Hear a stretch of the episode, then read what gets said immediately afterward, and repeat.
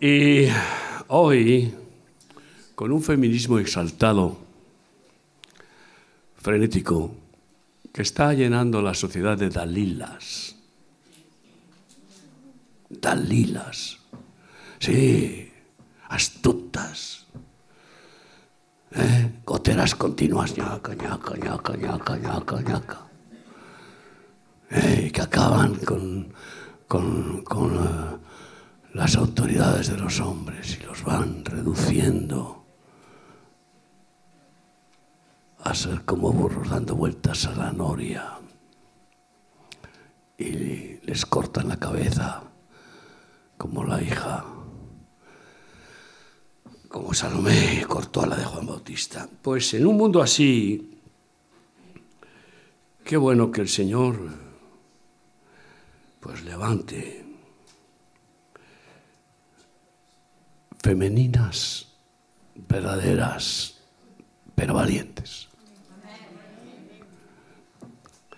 Cuando usted eh, tenga una conversación en la que quieran a toda costa hacerla feminista, usted diga ni machista ni feminista, soy femenina, pero no me va usted a meter en ese, en ese eh, río diabólico que implica juzgar a los hombres y condenarlos y llamarles presuntos culpables a todos. Fíjate tú cuál es el plan. ¿Para qué? Para robarles la autoridad. ¿Y qué sucede cuando una mujer roba la autoridad que Dios le ha dado? Esa mujer acaba en desgracia, siempre, siempre. Aparte de desgraciar a su familia, porque se saca los pies del tiesto, porque la unción pasa de la cabeza a los pies. Y por tanto, ustedes sin eh, ser eh, sumisas, eh, calladas, cobardes con los hombres, especialmente con los machistas, de ninguna manera. Yo odio el machismo, pero también odio el feminismo.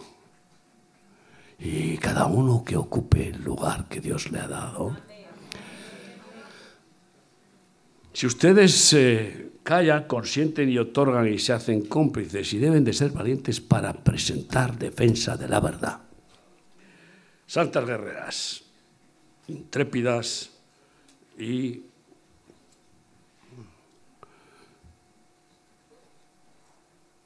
incansables luchadoras.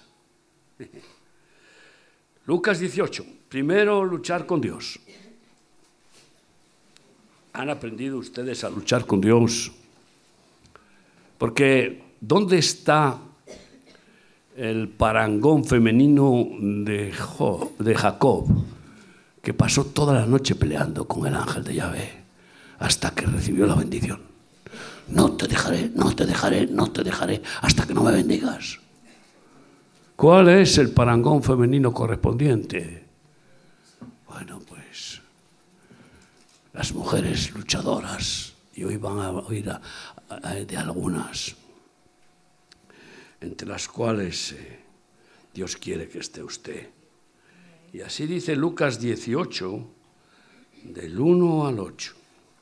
También les refirió Jesús una parábola sobre la necesidad de orar siempre y no desmayar, diciendo, había en una ciudad un juez que ni temía a Dios ni respetaba a hombre. Había también en aquella ciudad una viuda, la cual venía él diciendo, hazme justicia de mi adversario. Y él no quiso por algún tiempo, pero después de esto dijo dentro de sí, aunque ni temo a Dios ni tengo respeto a hombre, sin embargo, porque esta viuda me es molesta, le haré justicia. No sea que viniendo de continuo me agote la paciencia. Y dijo el Señor, oíd lo que dijo el juez injusto. ¿Y acaso Dios no hará justicia a sus escogidos que claman a Él día y noche? ¿Se tardará en responderles? Os digo que pronto les hará justicia, pero cuando venga el Hijo del Hombre hallará fe en la tierra. Una viuda que no tuvo miedo de un juez injusto, que podía haberse enfadado y haberla metido en la cárcel por pesada. ella, hazme justicia, hazme justicia, hazme justicia. Mujeres valientes que se presentan delante de las asistentes sociales, delante de las concejales, hombres o mujeres. ¿O es que puede usted presentarse delante de un alcalde varón o delante de un concejal varón para pedirle justicia? Con mansedumbre y sabiduría. Pero oiga usted, concejal, es que no ve lo que está pasando. Y hay tantas situaciones en las que es necesario pedir justicia, pedir respuesta, pedir ayuda, pedir socorro. Sí, están queriendo impedir que se abran locales de culto y van a hacerlo cada vez más, porque quieren erradicar las raíces judeocristianas de este, del país, de este país de Europa, del mundo. Y ahora, por ejemplo, están celebrando el primer Congreso Islámico en Barcelona, financiado con nuestro dinero. Porque los catalanes se financian con el dinero de, la caja común. ¿Eh? Tú fíjate, Congreso Islámico. No, no financian nuestros congresos, no financian ningún congreso católico o evangélico, no, no, no, de ninguna manera. Es más, a mujeres que se han puesto a rezar el rosario en la calle, pues las han llevado a la comisaría y las han multado. Hombre, yo no, yo no creo en el cachivache ese, porque, no me explicarán, para mí es un cachivache, porque los, los, los musulmanes tienen su rosario, pero por favor, los budistas tienen su rosario, y aquí de rosario en rosario el diablo pues ha montado el sistema del rezo del loro. Y repetir y repetir. Y Jesús dijo bien claro, cuando oréis no oréis con vanas repeticiones. Pero, sin embargo, es una injusticia. ¿Dónde está el respeto a, a que quieran rezar el rosario? Yo recuerdo una vez que nos pidieron ayuda el ministerio que iba a hacer una campaña en Madrid del evangelista eh, norteamericano, pero de origen catalán. A ver si me acuerda el nombre. Luis Palau. Gracias. Eso qué bueno. Es que también nombres que y yo me resistía porque, es más, cuando me convocaron a participar en el, asunto y a pedir dinero, dije, 250.000 euros para un día de campaña. Ay, ay, que se dan a miles y miles de, de, niños de comer. No, yo no voy a participar en eso. Pero después, como no les concedían el, el lugar, y el Señor nos ha dado la gracia a nosotros de concedernos lugar. Hemos hecho campañas evangelísticas en un montón de sitios. Sí, incluso en Barcelona, que nos han negado y han intentado negar y hemos, y, hemos persistido y al final hemos hecho campaña. Y entonces, pues ante esa oposición, el Señor me tocó.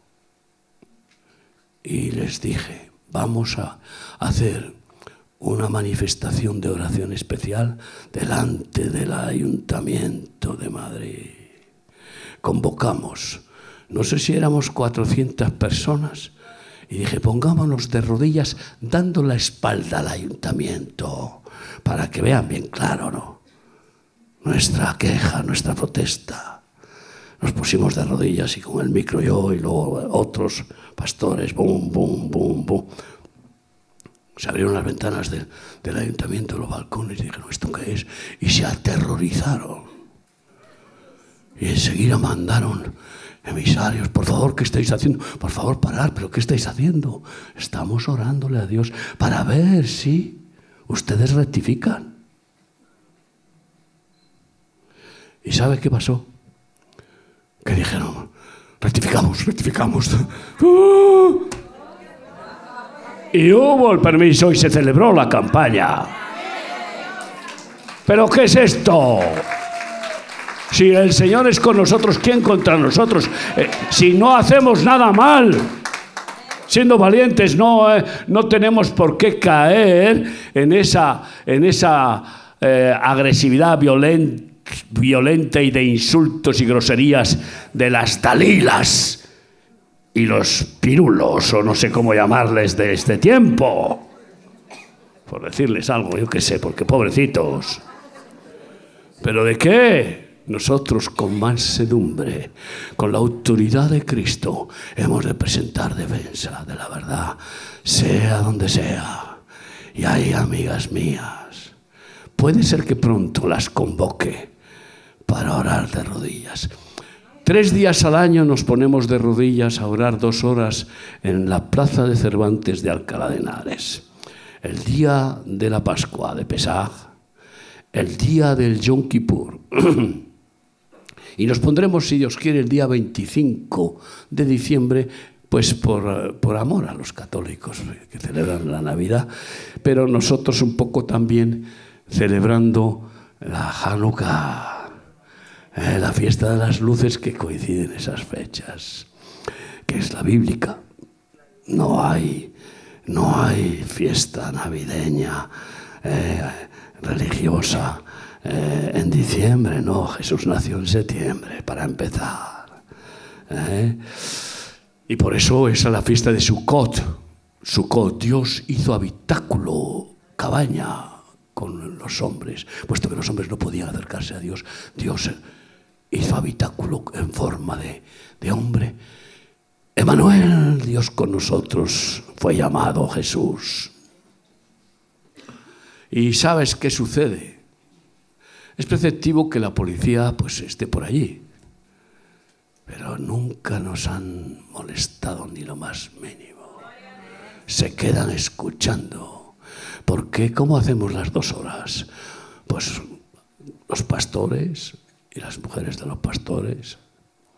Nos vamos turnando, agarramos el micro, damos una pequeña palabra y después de rodillas y todos de rodillas orar, orar, orar, orar, orar.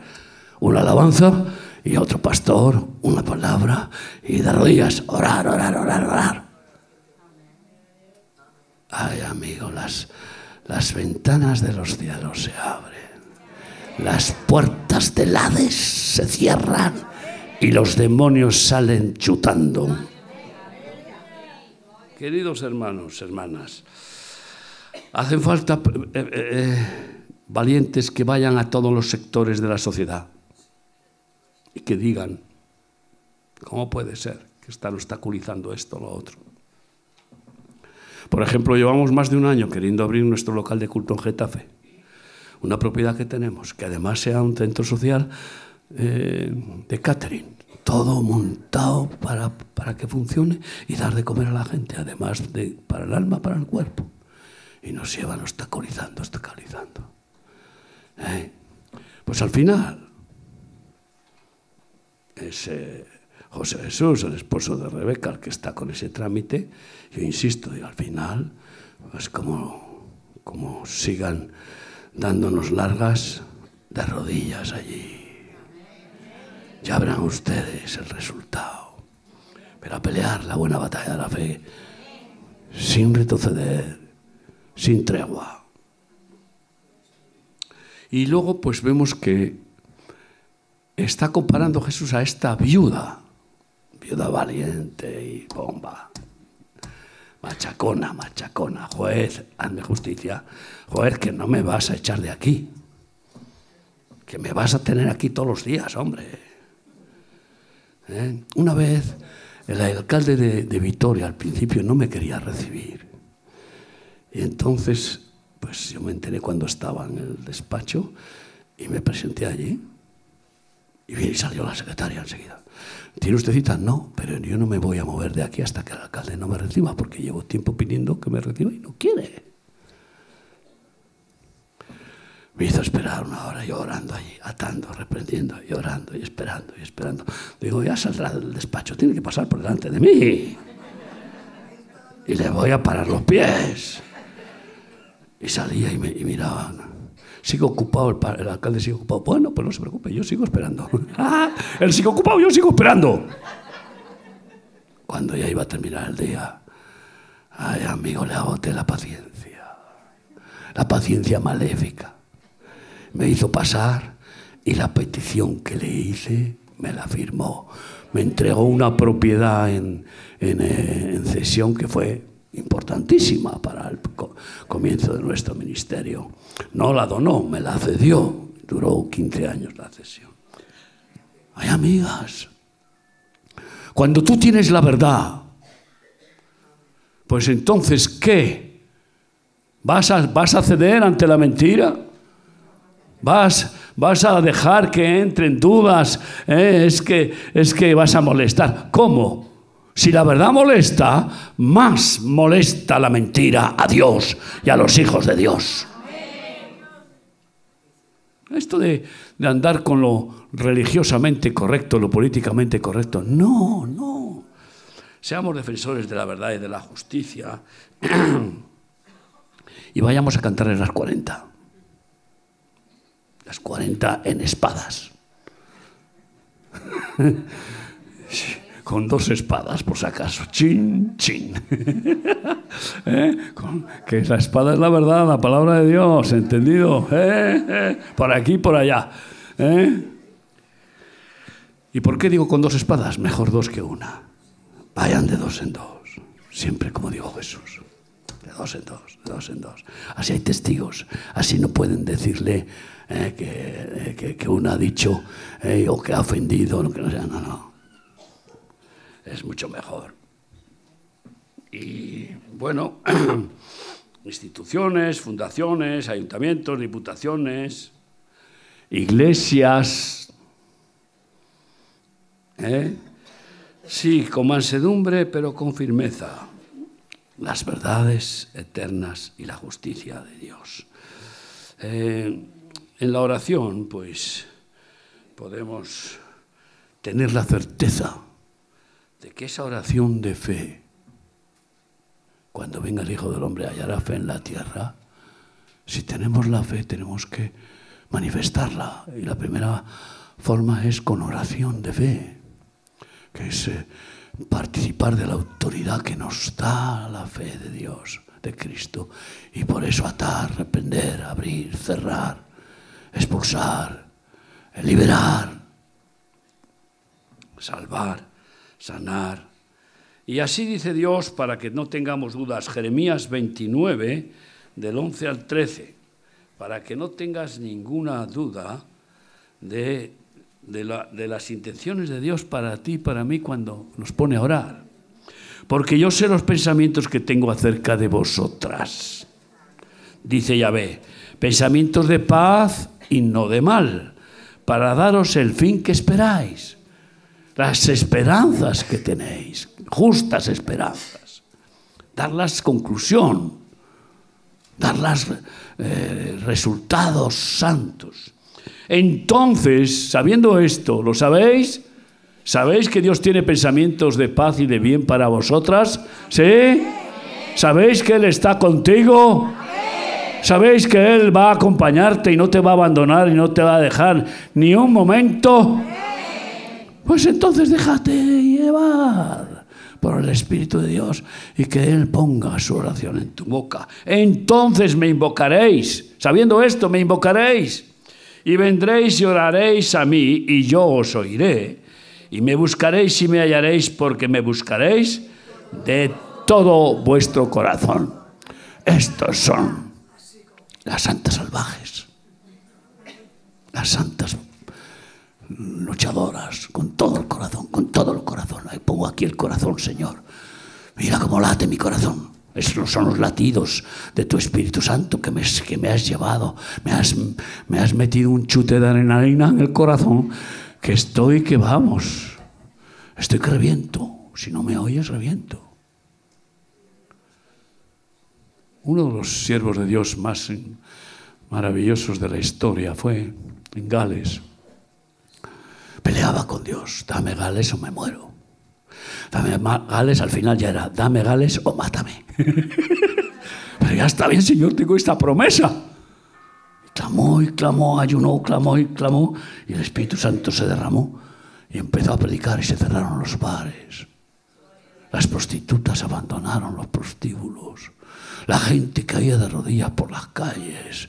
Así sin saber por qué, empezó la En el Ruaja Codés, el Espíritu Santo, como santa nube invadiendo el país.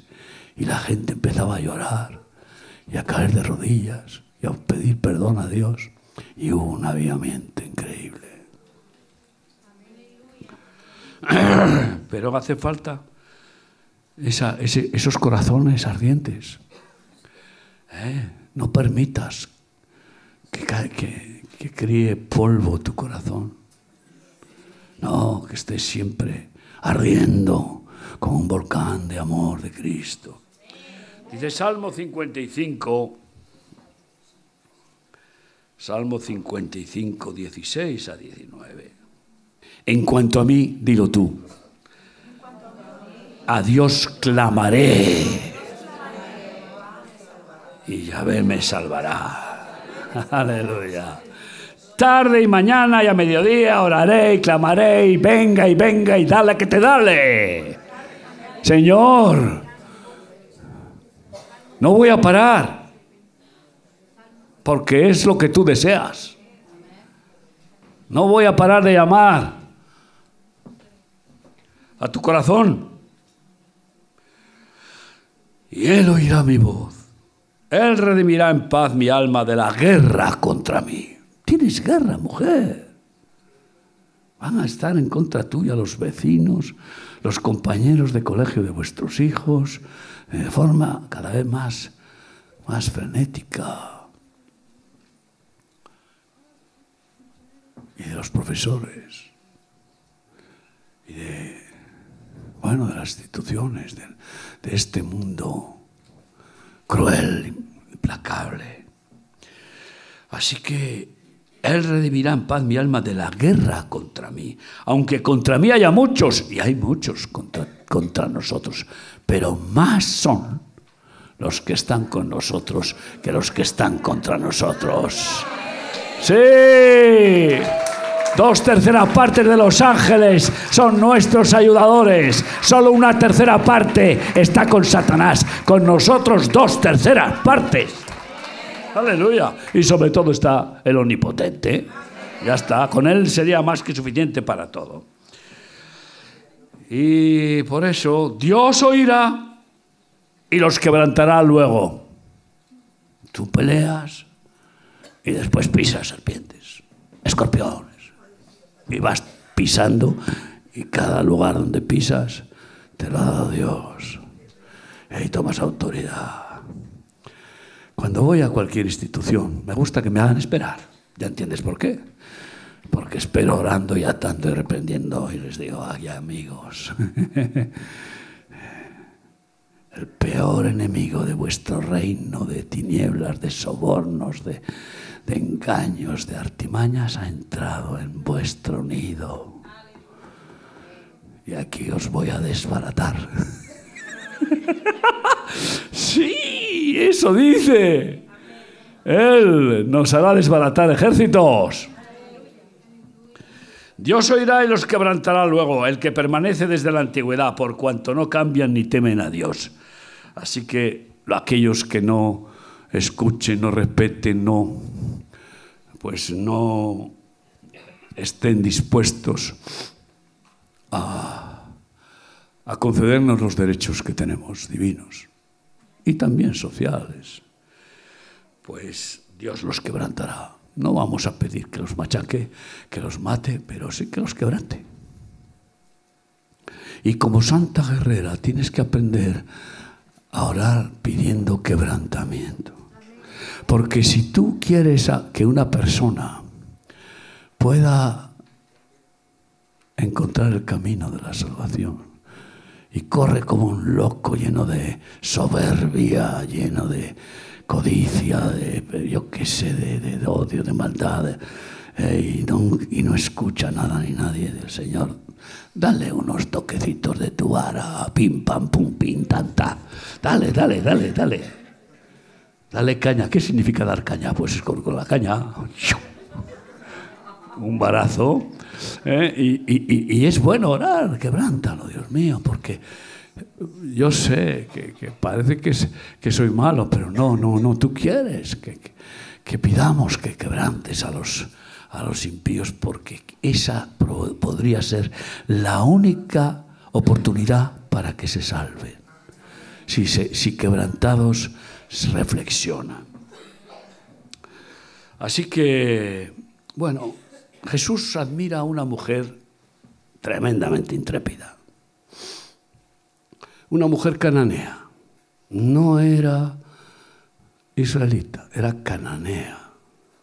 Es decir, que despreciada por, por ese, ese racismo religioso ¿eh?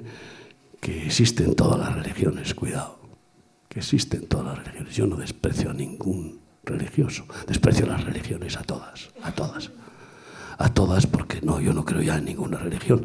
No, no, no, no, Jesucristo no vino a fundar ninguna religión, vino a formar la familia eterna de Dios. Y por tanto, eh, respeto las religiones, respeto las personas que, pero no creo en ninguna, respeto a las personas que se reúnen. Es bueno reunirse los hermanos en la fe, como estamos aquí. Pero cuidado, ¿me has oído hablarte de cuerpo de Cristo? No. ¿Me has oído hablar mucho de remar? No, yo hablo de Jesús y de su palabra. Y no vengo aquí a, hacer exhibiciones de, denominacionales, ni mucho menos. No, no, no. entonces, eh, esta mujer era cananea, despreciada por los ortodoxos judíos, entre los cuales estaban los apóstoles, porque no, no habían sido llenos del Espíritu Santo. Entonces Jesús iba con sus apóstoles eh, por la calle y empezó esta mujer a gritar, Mateo 15, versículos, eh, eh, bueno, pues 21 en adelante, y empezó a gritar, Jesús, hijo de David, ten misericordia de mí. ¿Tú te imaginas ir por la, por la por la calle más concurrida de Madrid, gritando, Jesús, hijo de David, ten misericordia de esta multitud. por ejemplo, madre mía, te llevan al manicomio a lo mejor, pero, pero en el manicomio dices, Jesús, hijo de David, ten misericordia por estos enfermos mentales. pero en cualquier caso, esta mujer gritaba porque tenía a su hija atormentada gravemente. Y entonces Jesús se hizo el sordo. Se hizo el sordo, no estaba sordo.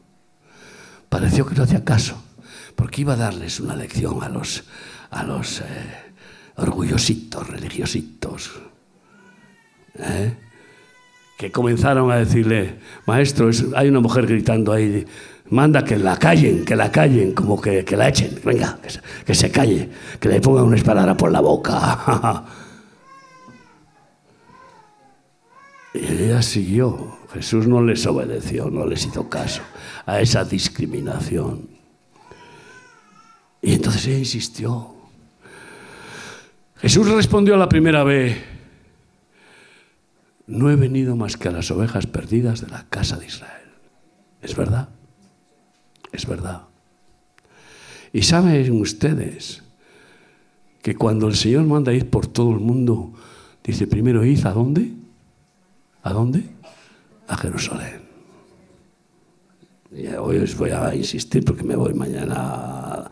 Tengo doblete, tengo doblete por la mañana, dos cultos y tal. Pero ¿eh? a Jerusalén, luego Judea, luego Samaria y hasta el último de la tierra.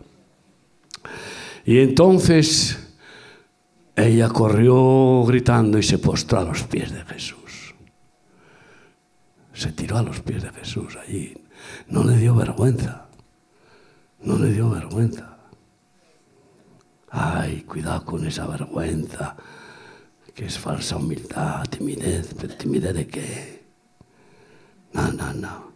Yo nunca me, me oiréis predicar las santas tímidas. No, porque no son santas las tímidas. Las tímidas son cobardicas. No, hombre. Las intrépidas, santas, con humildes pero intrépidas. La timidez es un complejo de inferioridad. Y tú no eres ni más ni menos que nadie. Nadie es más que tú, tampoco menos que tú. Eres tú, única, irrepetible y diferente. Y por tanto complejos. ¿Pero qué es esto? complejos, nada. Ni de inferioridad ni de superioridad. Y se postó a los pies de Jesús, menudo, menudo número, ahí entre todos los hombres. Eh, imagínate, y sabiendo que esos hombres, machistas religiosos, vamos a decirlo, eran machistas religiosos, hombre, y hay que el pan y el vino vino. Y yo no les falto respeto a los apóstoles, porque tenían ese orgullo religioso las mujeres allá al otro lado. ¿eh? Ya sabes, todavía hoy. Las mujeres tienen una parte del muro, los hombres otro, no sé qué, y ahí todavía en la religión judía hay, mucho machismo ahí que no es que no es voluntad de Cristo de ninguna manera. Se postó a los pies de Jesús y siguió insistiendo, ten misericordia de mí, que mi hija está atormentada. Y el Señor le dijo, no es justo echar el pan de los hijos a los perrillos. Anda, vaya respuesta, vaya prueba, vaya prueba.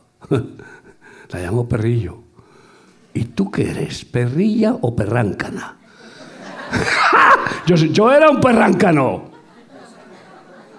Más que un perráncano. era peor que un lobo yo. ¿Eh? vamos a ver. Ella no se ofendió porque sabía que era como... Pero vamos, ninguna dignidad. O tú y yo por ser españoles, europeos, no sé qué, blancos, no sé qué, ¿eh? Eh, por tener un título universitario, por, por ser evangélicos, pues, somos eh, la repera, somos ya... No, al contrario, si estamos en Cristo menguamos y menguamos. Y menos, menos presunciones, menos presumir y más humildad. Y ella no se ofendió. Y entonces le contestó, qué valiente, pero qué valiente respuesta le dio al, al omnipotente. Sí, pero los perrillos comen de las migajas que caen de las mesas de sus amos.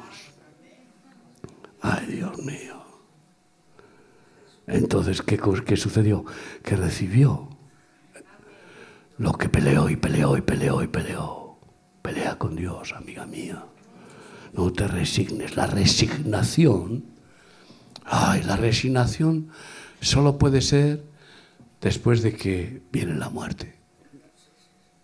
Pues ya, pero mientras hay vida, hay esperanza de que un condenado, un impío se salve, porque más vale perro vivo que león muerto, dice Eclesiastés. Mientras hay vida hay esperanza y por tanto resignarte. Bueno, cuando un familiar has peleado, has orado, le has testificado, se muere y se resiste a seguir en sus 13, 14 y 16, pi al cubo, bueno, pues entonces ya tú, tú pues tienes que resignarte decir, bueno, Señor, tú sabes. Pero nunca ha sido en vano. Porque mientras has perseverado en orar y en testificar a esa persona, hay otros que lo han oído. Y quizá no has logrado ese objetivo y sin embargo has logrado muchos otros que luego te contará el Señor cómo los logró Él a través de ti. Así que, y entonces Jesús dijo, ay, de cierto os digo que ni aun en Israel he hallado tanta fe como esta mujer. Esta sí que tiene una fe, una fe inquebrantable. Esa fe inquebrantable que te hace insistir, pelear, pelear la batalla, por eso se llama la batalla de la fe. Porque tengo la certeza, no me vais a callar. Porque tengo la certeza de que hablo en el nombre de Dios, no callaré jamás, como dice el profeta Isaías. Amén. Y entonces pues alabó la fe y le dijo, se ha hecho como has creído. En ese instante su hija fue sanada, liberada. Hermanos, estas son las, las fervientes guerreras que pues eh, hacen el parangón de, del varón Jacob en Peniel. mujeres que pelean santamente con los hombres. Ay, a ver si tomas nota. No te vayas a, sacar los pies del tiesto después. Y vas a ir a tu marido y le vas a poner a caldo. o a tu padre o al pastor. Ay, pero dice así jueces. pero hay que aprender, ¿verdad? ¿Eh? Eh, el equilibrio, ¿no? Jueces capítulo 4, 14 y 15, dice así la palabra de Dios. Jueces 4,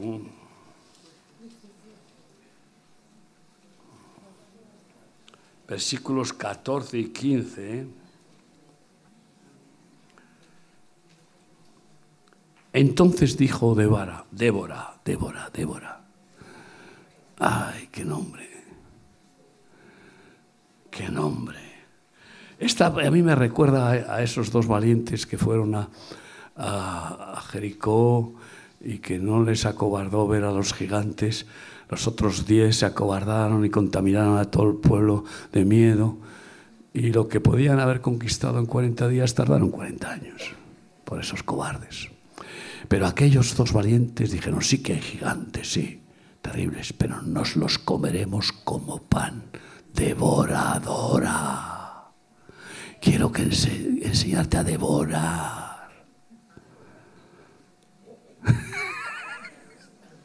Con la boca devorar. Devora al territorio enemigo, devora a, los, a, los, eh, a los sentimientos eh, que estorban en tu casa, en tu matrimonio, en tu familia, donde sea en la iglesia. Ay, qué importante. Si se despiertan Déboras de Cristo, valientes. Entonces Débora dijo a Barak, al general del ejército, Te imaginas irle a tu pastor y decirle, pastor, ¿por qué no salimos nunca a evangelizar a la calle? Ay, ay, ay, ay, ay, ay, ay, ay, ay, ay, ay. Porque es que hay iglesias que no salen nunca a evangelizar a la calle. ¿Eh? Pastor, ¿por qué no, por qué no estamos eh, eh, ayudando a los necesitados? ¿Por qué, pastor? ¿Por qué no? Ah, no buscamos la comunión con otras congregaciones. Yo doy gracias a Dios porque aquí hay hermanas que ni conocía y que lo he visto esta mañana y de verdad, de todo corazón, os agradezco que hayáis venido y me pongo a vuestro servicio. Eh, y no quiero proselitismo, no quiero que te cambies de denominación, lo que quiero es que seas libre de cualquier denominación, que vayas en el espíritu. Pero, pero gracias por haber venido. Pero cantarle las 40 también. Como yo les he dicho esta mañana, lean el libro eh, Palabra Profética y si alguna recibe una revelación eh, en la cual, oiga usted, Miguel, o tú, Miguelito, me da igual, no tengo complejos, que aquí me parece que usted está patinando. Bueno, piénselo bien antes, ¿eh? Eh reflexione, analice, estudie, ¿eh? porque sí, bueno, pues que, lo digan. Entonces tú fíjate al general, pero claro, era reina. Algunas mujeres que quieren eh, empoderarse, utilizan a Débora para decir, ves, si en la Biblia hay una mujer reina, pues claro. Y en Europa hay reinas, en muchos países hay reinas. Y en la Biblia había reinas, claro. Y había reinas malvadas. Malvadas, como la Talía, que mató a todos sus nietos para que no, para que no le hicieran sombra. Hizo, bueno, una monstrua, una, una monstruosa reina. Hay reinas, claro, pero eso no tiene que ver. Sin embargo, era también profetisa, sí, ya les he dicho esta mañana. Las profetisas existen, pero mujeres profetas no hay ni una. Profetisas sí. Mujeres apóstolos, apóstolas tampoco. Pero apostolado sí, apostolado sí, en el sentido, cualquiera que, que llevamos el Evangelio es una forma de apostolado, pero titulitis ni yo, ni nadie que esté a mi lado. Siervos inútiles somos, y no es poco si logramos conseguirlo. Entonces, pues fíjate tú, Débora dijo a Barak, levántate, venga cariño, por favor, levántate del sofá, amor mío. Levántate del sofá, cariño. Levántate. Vámonos a, una vigilia. Vámonos a evangelizar. Levántate, cariño. Acompáñame, cariño. Venga, que te estás engordando mucho. Eh, y oveja que engorda ni pare, ni empreña, ni da leche, ni da lana, ni da cordero, ni da nada. Levántate. ¿Eh? Y en la iglesia, pastor, levantémonos del asiento, venga, asiento y asiento. Y levantamos para cantar, levantamos para, para, para orar, levantamos para dar diezmos, ofrendas, porque dicen que es mejor de pie porque entra mal la mano sentado. eh. Y otra vez al asiento. No, no, no, no levantémonos y que salga la sal del salero y vayamos. Qué bueno que pudiéramos hacer campañas evangelísticas juntos. Ha sido un gozo ver también muchas, muchos hermanos de otras congregaciones en nuestro congreso que han disfrutado. Fue entrada libre además. Y no les hemos dicho, oye, ¿eh?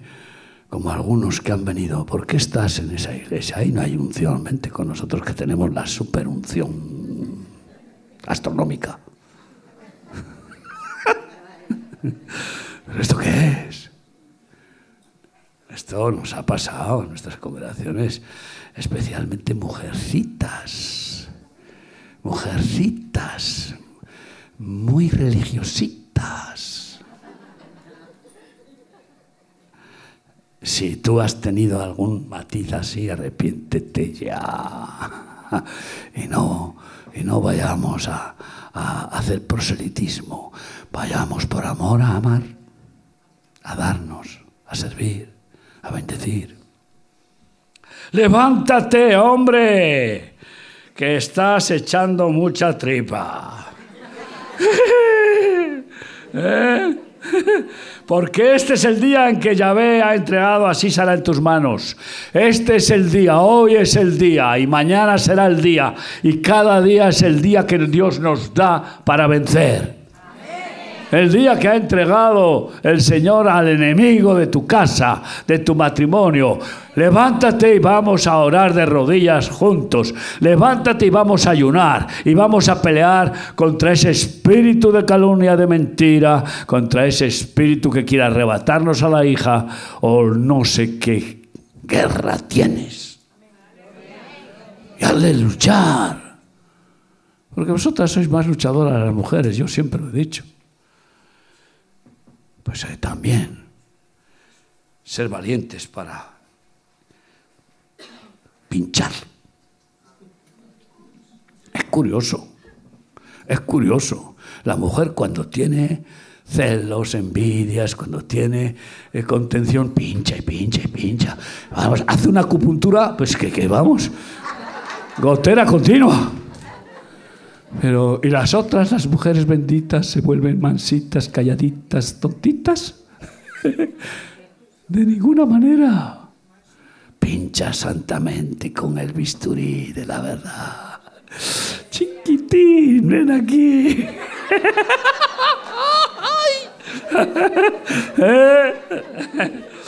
ay, ay, ay, mi mujer me sabe pinchar. Me sabe pinchar. Y me dice, oramos juntos, venga. nunca le digo que no. ¿Pero qué? Y no sé. Me sabe pinchar también. Pues para, para tomar decisiones, cosas, ¿eh? y para darme consejos. Levántate porque este es el día en que Yahvé ha entregado a Sísara en tus manos. No ha salido Yahvé delante de ti y Barak descendió del monte de Tabor y diez mil hombres en pos de él. y venció a Sisara, lo masacró. Fíjate tú, esa mujer valiente se enfrentó con el general y le dijo bien una palabra, levántate. Eso es porque estaba eh, Y consiguió llevarle a la victoria. No permitas que tu marido acabe pusilánime, apagándose, apagándose y, y enfriándose en el amor a Dios. Porque se enfriará en el amor a ti. Esto va unido y en el amor a los hijos y al final ni siquiera se amará a sí mismo. Estará como algunos que están sin ton ni son. Es que no sé. Una pena terrible ver a algunos varones. ¿eh? Pues que no sabemos si están o no están y, no tienen, no tienen realmente eh, una vida emocionantes, sino que están en la, en la vulgaridad. Y en el capítulo 5, 9 y 10 de, jueces vemos a Débora eh, teniendo también una declaración para que no haya duda de que es una mujer sometida, sujeta a las autoridades, a los varones de Dios. Que nadie saque conclusiones de empoderamientos femeninos. Pero tú tienes que hacer esto que te estoy diciendo de corazón, te lo digo, con tu marido, con el pastor, con, con, pero antes ora y, pide la, templanza, la, la humildad de Dios para que no ofendas a nadie. Y dijo así, vosotros los que cabalgáis en asnas blancas, los, los profetas, como Jesús cabalgaba en una asna blanca, los que presidís en juicio, los que dirigentes de, de, juzgar al pueblo y a la iglesia. Y vosotros los que viajáis, hablad. Hablad. Esto, fíjate tú. Mi corazón es para vosotros, jefe de Israel, versículo 9. di conmigo, mi corazón es para los siervos de Dios. No para dominarles, sino para servirles. Mi corazón es para servir a los ungidos de Dios. Mi corazón es para vosotros, jefes de Israel, para los que voluntariamente os ofrecisteis entre el pueblo. Load a Yahvé, adoradle, alabarle. Vosotros que cabalgáis en asnas blancas. Y vosotros los que viajáis, hablad, hablad. Habla que tu sierva escucha. Ay, amigo. Ese es el Padre nuestro. Porque ten en cuenta que un ungido de Dios está representando al Señor. Y es el Señor el que habla por su boca. No porque lo merezca, no porque sea más que los demás, no, no, porque lo ha escogido Dios y lo, usa como canal. Y, y por tanto es importantísimo tener ese respeto, pero también esa valentía de decirles, habla, habla, predica. Cariño, ¿por qué debiendo ser ya maestro, todavía sigues ahí con el biberón de leche? Como dice la epístola de Hebreos. Hombres que llevan 25 años en el Señor y no predican el Evangelio. No significa que tienen que ser pastores o maestros, ¿no? pero predicar el Evangelio, evangelizar, es, es una responsabilidad de cualquiera que se dice seguidor de Cristo. Hay varias responsabilidades ineludibles.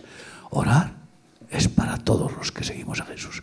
Evangelizar es para todos los que seguimos a Jesús. Y, dar, socorrer, auxiliar, es para todos los que queremos tener los frutos del Espíritu Santo. Hay una valiente que se llama Ruth. Ya esta mañana también he dicho que había una paciente que se llama Ruth y mencioné a mi nuera eh, y también a la Ruth bíblica. Ruth 3, 1.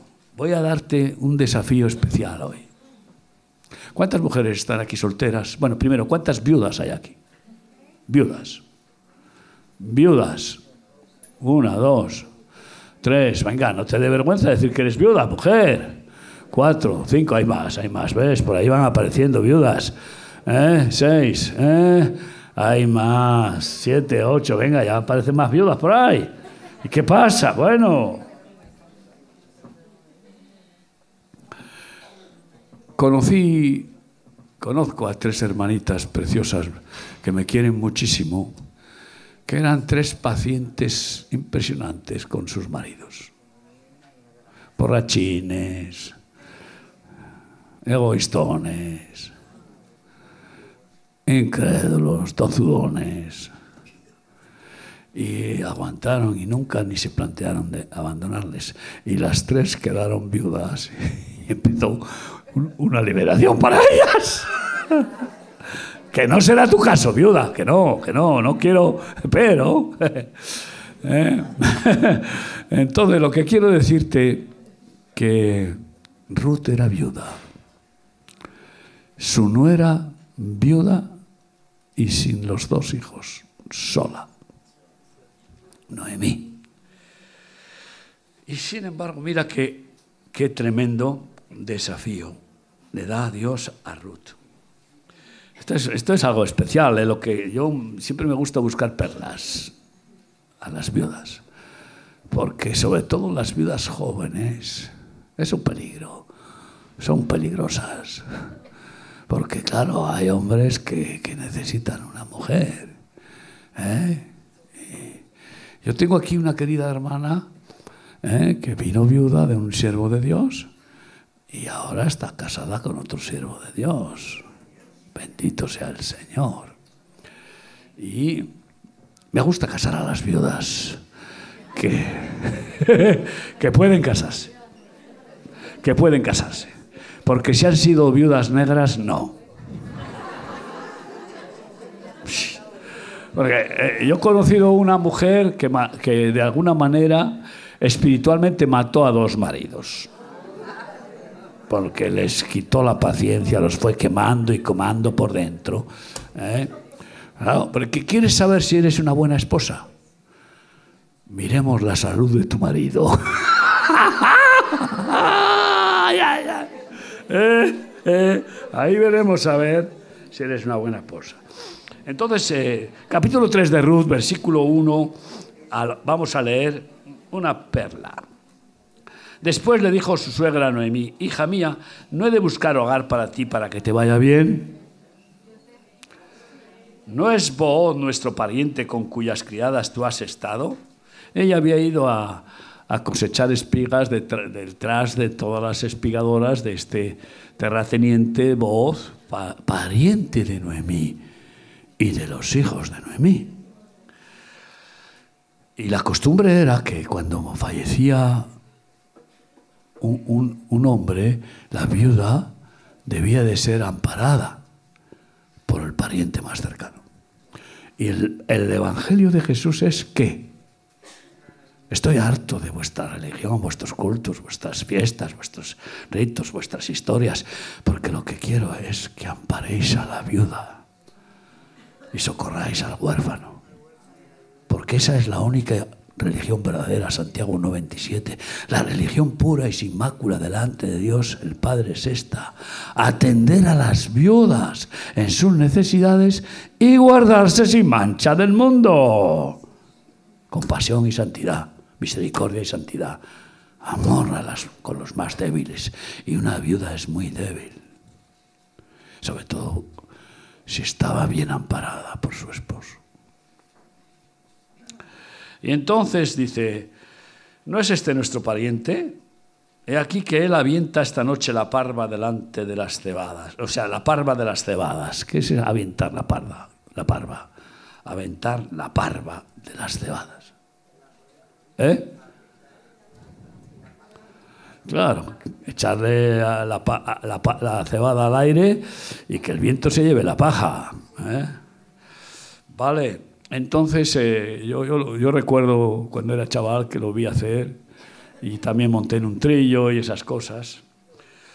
Te lavarás pues y te ungirás. Toma nota, viuda o solterona. ¿Eh? Lávate bien. Uno de los consejos que yo les doy a los novios antes de que se casen, higiene, higiene, higiene. Porque como te huela mal la boca, estás apañado. O apañado. Como te huelan mal los pies, los sobacos, no sé qué. Como huelas mal. Higiene, higiene, higiene. Física, psíquica y espiritual. Eh, así que te has lavado, te lavas bien, físicamente y espiritualmente. Dice, te lavarás pues y te ungirás. Bueno, normalmente las mujeres sois muy colonias, muy colonias, de colonias, de perfumistas, perfumistas. Está bien. Ahora ya, vamos, los hombres huelen que no veas. Dices, ¿esto qué es? Este tío ha salido de, de una de un salón de belleza ahora mismo. ¿eh? Y te ungirás con la unción del Espíritu Santo, lo primero. Y vistiéndote tus vestidos, vestidos dignos, no carnales. ¿eh? Y vestidos espirituales de lino fino blanco. Irás a la era, mas no te darás a conocer al varón que hasta que él haya acabado de comer y de beber. Espera, espera porque un hombre que ha comido bien y ha bebido bien, mira el resultado. Y cuando él se acueste, notarás el lugar donde se acuesta, e irás y descubrirás sus pies y te acostarás allí. Y él te dirá lo que hayas de hacer. Y ella respondió, haré todo lo que tú me mandes. La, la suegra le dijo eso. No quiero que estés sin casa, sin hogar, sin familia. Quiero que tengas marido, que tengas casa. Ay, ay, ay, hay algún, algún ungido de Dios, algún buen hombre de Dios que, late en tu corazón y que ni se atreve, ni te atreves, ni nada, y que no tienes ninguna Noemí. Ay, pues aquí está este, este, este Noemo, Noemo. Ahora, a ver si te puedes poner. Eh, ay, qué, tremenda valentía. Lo que tú me digas, suegra, lo que tú me digas. ¿No le pareció mal? ¿Qué va? Claro, cuando a una viuda empieza a decir, yo soy el tita, no quiero, no, no, no, yo, yo me lo guiso, yo me lo como. Yo voy ya, he aprendido a vivir sola, independiente, yo, me, yo no necesito de nadie, no quiero, quiero tranquilidad y no quiero tener un hombre al que servir. Ah.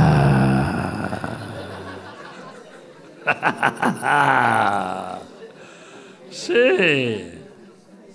Pero fíjate, descendió pues a la era e hizo todo lo que su suegra le había mandado. Y cuando voz hubo comido y bebido, y su corazón estuvo contento, se retiró a dormir a un lado del montón. ¿Cómo se dice eso? Estómago satisfecho, corazón contento. Me da pena algunas mujeres que no, no les gusta cocinar. Porque claro, es, eh, eh es pesado, es, eh, todos los días está, eh, es pesado. Y entonces van y pum, la pizza, la esta, no sé qué, la lata, no sé qué. Y, y, estos pobres hombres los tienen, los tienen atormentados.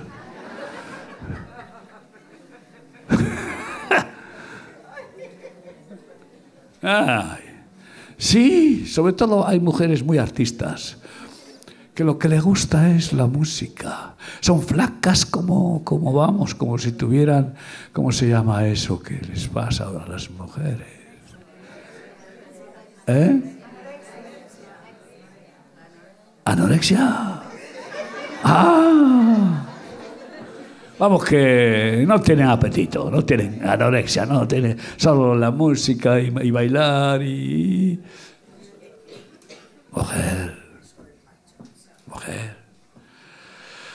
Y estaba contento. Ay. Y hoy la paella estaba rica, ¿verdad? bueno, yo, es que la he comido. Yo no suelo comer paella, pero bueno, tenía hambre y y me la comí. Pero, eh, eh, ¿qué pasa entonces? Es el momento, amiga. Primero que tu marido o la persona esté en el momento oportuno. Y tú bien, limpia, ungida, vestidita, modosita, humildita, pero valiente. ¿Te imaginas ponerte a los pies de, de un hombre? Ahí acostarte a los pies, pero no hizo eso, no hizo eso María a los pies de Jesús. Pues este hombre quedó prendado y acabó tomándola como esposa. Y de ese matrimonio descendió, nació como descendiente David y después Jesús. Así que eh, eh, hay, que tener valor, pero tienes que tener bien claro que haya una buena consejera, una Noemí un siervo de Dios o una voz del Espíritu que te diga, mujer, no es bueno, como dice el apóstol, que las mujeres jóvenes, viudas, se queden sin casar. Cásense, cásense y que no estén eh, mareando la perdí. Mejor diría yo, mareando a los palomos. ¿Eh? Porque eh, entonces, qué bueno que Dios te diga. claro, ¿cuántas de ustedes ahora están solteras aquí? Levanten la mano, sean valientes. Sean valientes solteras, solteritas.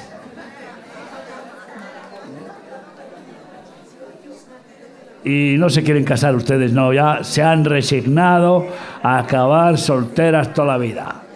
¿Eh? Déjenme que las case yo. yo las caso rápido. bueno, es una broma. ¿Eh? Voy a hacer de Noemo, Noemo. Ay, Señor. Entonces, eh, pero está mostrando una mujer tremendamente obediente, porque tenía fe en Noemí, en su suegra, y ella decía, tu Dios será mi Dios, no te dejaré nunca, hasta la muerte contigo porque ella había visto la unción de Dios en Noemí, que había tenido la paciencia de seguir honrando a Dios a pesar de quedarse viuda y perder a sus dos hijos, no, que, no tener nada.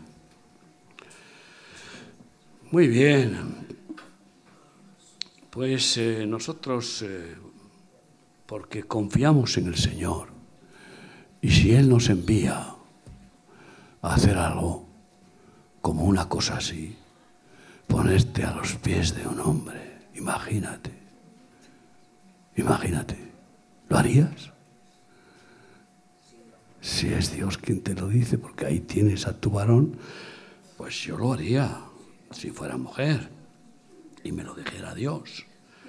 Hombre, una vez Dios me dijo que besara a un muerto para resucitarlo y yo dije, pero primero que pensé, estás loco, Señor, pero luego pero luego fui, le besé y resucitó. Pero bueno, ¿yo qué quieres que te diga? A veces el Señor dice cosas tremendas. Mujer, ponte a los pies de un varón, oh mujer. No te montes sobre los hombros de un varón, a sus pies. ¿Eh? Muy bien. Y es justo honrar a una mujer muy valiente también. Y ahí quiero que te compares. Se llamaba Abigail. Abigail. Era la mujer de un hombre insensato que hacía honor a, lo que significaba su nombre, Naval, que significa insensato. Y como está escrito en 1 Samuel 25, del 14 en adelante, resulta que vienen los soldados enviados por Jesús, por, eh, por, eh, por eh, David, envía a sus soldados que están pasando mucha hambre porque están en, huyendo, y los envía a, a Naval y a sus, eh, a sus eh, ganaderos y panaderos. Era un hombre rico con muchas...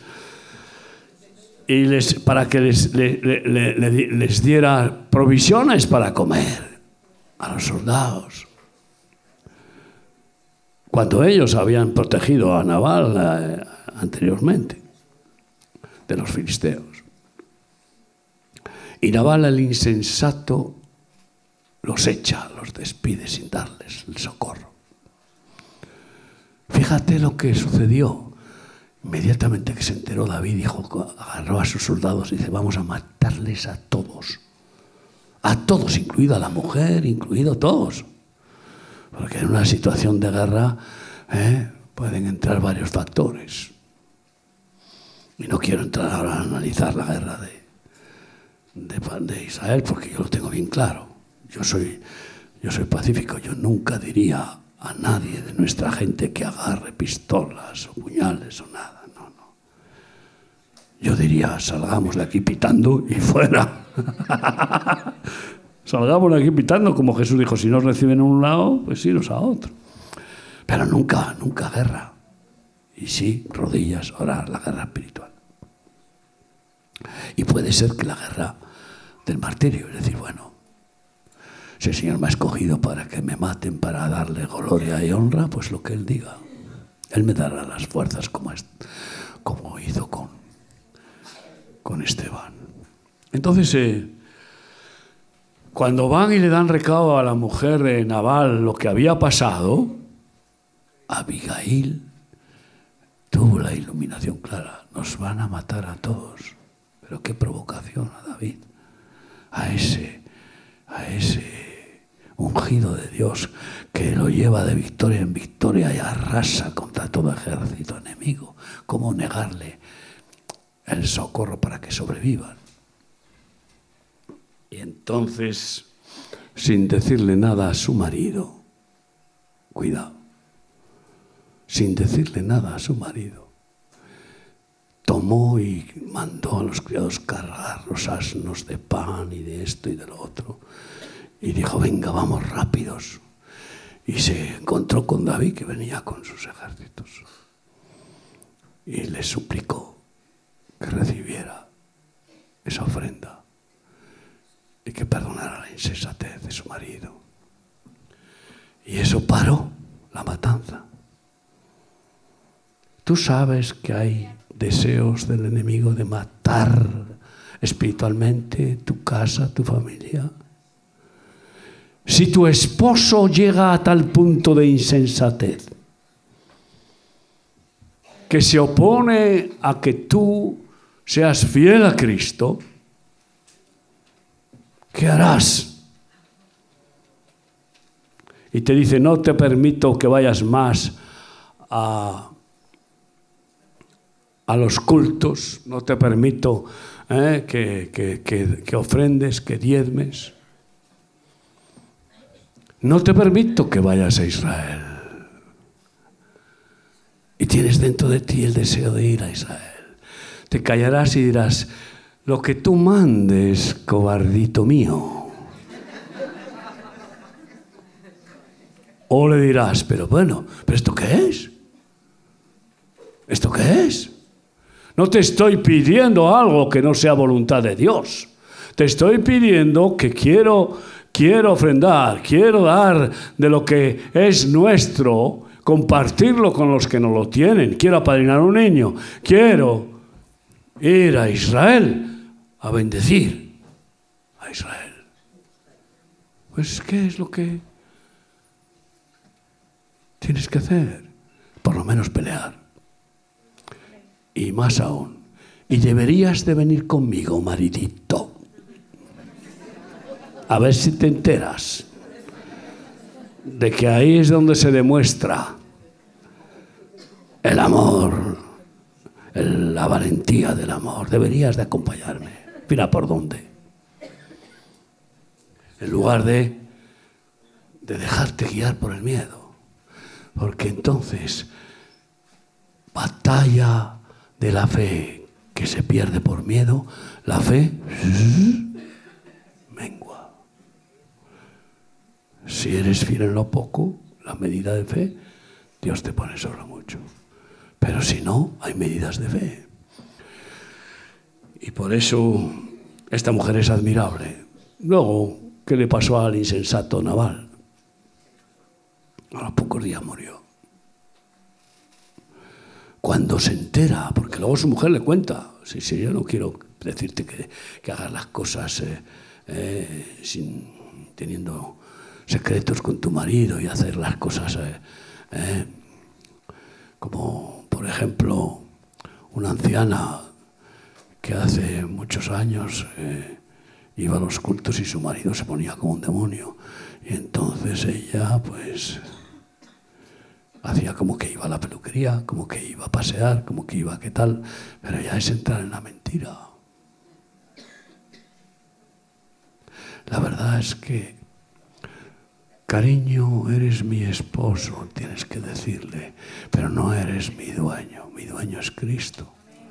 Él es el que me da vida eterna, yo te respeto, quiero respetarte, quiero honrarte, pero si vas en contra de la voluntad de Cristo para mí, no voy a aceptarlo. Tú verás lo que haces. Tú verás lo que haces. Yo te respeto a ti. Yo no te estoy dando con la Biblia en la cabezota. Ganas no me quedan, pero... pero me aguanto. Pero a mí no me, no me toques, no me toques, no me toques el corazón del Señor. Así que esas son las valentías que hay que hacer. Yo por eso sabéis que estoy con esta, con esta carga de completar el número de las personas que vienen a Israel y todavía nos quedan unas plazas libres. Os ruego que, que seáis valientes, que me acompañéis, me acompañéis a Israel y que así pues eh, aprovechéis una gran oportunidad, porque ir a hacer turismo cuando va todo el mundo y, ¿no? y tal, pues eso es religiosillo, eso es, bueno, está muy bonito, hemos hecho viajes muy bonitos, pero te garantizo que ir en esta situación es el mejor viaje de tu vida, porque es la excepcionalidad de demostrarles que les amamos de verdad, que no tenemos miedo a nada, que Jesús va con nosotros, el judío Jesús y de consolarles. Y bueno, pues eh, que vivamos llenos del Espíritu Santo y seremos entonces eh, pues, eh, fervientes, valientes, como los fieles de la iglesia primitiva de Jesús después de que fueron llenos del Espíritu Santo. En Hechos 2.42 para terminar. Perseveraban en la doctrina de los apóstoles, en la comunión unos con otros, en el partimiento del pan y en las oraciones.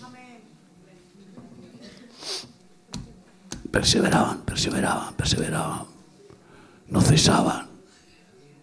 Insistían, fervientes, fervientes. Primero las oraciones, como hemos dicho. Después, en la doctrina de los apóstoles, no permitas que el enemigo te desvíe de la verdad, de la doctrina santa que dejó Jesús a sus apóstoles. No permitas que te roben, que te roben la espada o que le, le, quiten filo a tu espada. Sé fiel a la verdad siempre, solo la verdad, nada más que la verdad y toda la verdad. Y perseveraban en la comunión unos con otros, es decir, en el amor, en el servicio mutuo, en bendecirse. Eh, y esa es la guerra preciosa para librar cada día como fervientes guerreros de Cristo, soldados de Cristo, orando evangelizando, teniendo comunión con los santos, rompiendo las barreras, las barreras denominacionales, rompiendo prejuicios complejos y buscando la comunión de los santos, el amor verdadero entre nosotros. Cierra tus ojos ahí donde estás. ¿Quieres ser valiente, guerrera, intrépida? ¿Quieres realmente experimentar ese ardor santo del celo de Cristo, pues toma decisiones sabias. Y cuando oigas a tu marido, o a tu padre, o a tu hermana, o a quien sea, pronunciarse en contra de Israel con antisemitismo, con tranquilidad, te desvías del tema. El problema no lo ha organizado Israel. El 7 de octubre jamás hizo una masacre terrorífica. No te desvíes, ahí está el asunto ahora. No dejes en que te engañen. El diablo tiene dos planes principales, destruir Israel y destruir la iglesia. Ninguno de los dos lo va a conseguir, porque Dios ha jurado que nadie podrá contra Israel. Aunque Dios permita que le castiguen y que le azoten porque lo tiene por hijo, y lo permite, pero nunca destruirán a Israel. Tampoco a la iglesia de Cristo. No permitas que el enemigo consiga hacer grietas en tu iglesia, tu vida. Tú eres iglesia, tú eres templo del Dios viviente. Que el enemigo no consiga hacer grietas en tu alma, ni a través de tu padre, de tu madre, de tu marido, a través de un hermano o a través de un religioso o de una religiosa o de la televisión o de quien sea. No permitas grietas ninguna. Firme en la roca. Y no renuncies a esa valentía santa. Quiero ser guerrero valiente, quiero ser una guerrera valiente. Ponte de pie conmigo para decírselo al Señor. Haz de mí una guerrera valiente que no cae ante la injusticia, defensora de la verdad y de la justicia. Y estoy dispuesta Sí, estoy dispuesta a sufrir y a padecer por causa de Cristo, por defender la verdad. Bienaventurados sois cuando os vituperen os persigan y os calumnien y digan toda clase de mal contra vosotros mintiendo. Bienaventurados si padecéis por mi causa. Así, triplemente dichosos, triplemente gozosos podemos ser si enfrentamos el miedo, las mentiras, la cobardía, los razonamientos, los sentimientos. Y somos más que vencedores por medio de aquel que nos amó. Hazme vencedora, dilo, hazme vencedora, dame la victoria, dame la autoridad, dame el valor.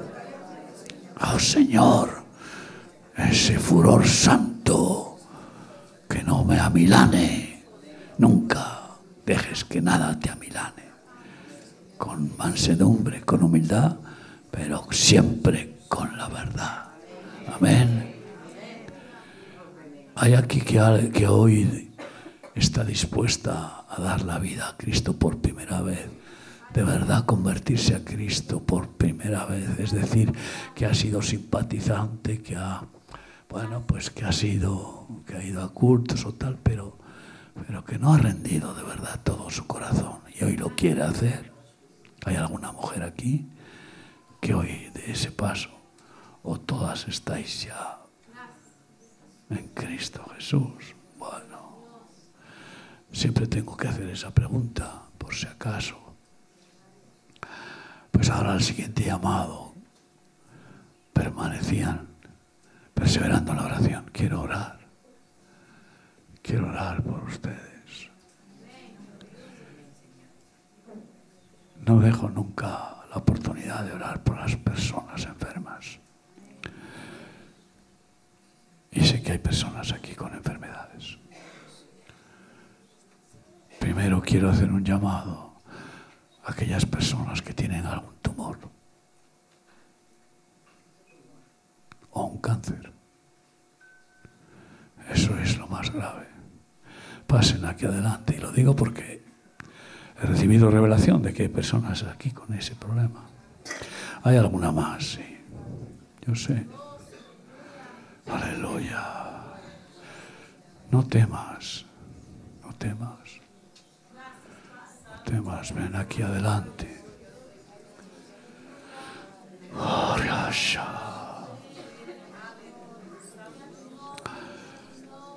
Hay personas aquí que tienen amargura, que tienen miedo, pánico. Pasen aquí adelante. Algunas mujeres tienen miedo, miedo, miedo. Y no pueden dormir. Pónganse por aquí adelante.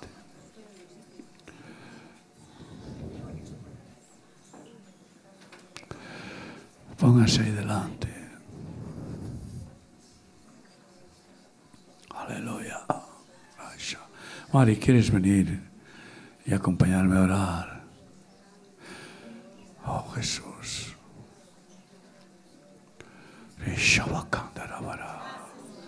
Yo les pido, por favor, que digan al Señor, Señor Jesús, te reconozco como mi Dios, como mi Salvador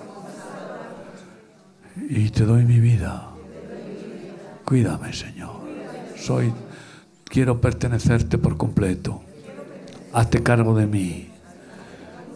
Señor Jesús, ten misericordia de mí. Sana mi cuerpo. Libra mi alma. Ayúdame, Jesús. Si tú quieres, tú lo puedes todo, Jesús. Isharabakaina reita.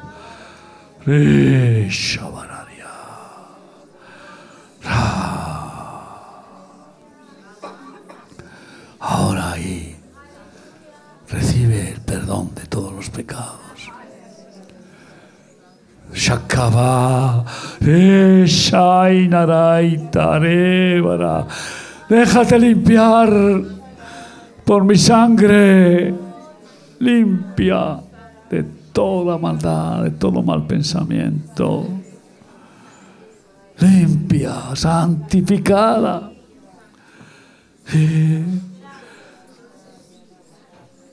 recibe mi paz, mi perdón. Y recibe, recibe mi sanidad. Gracias Jesús. Música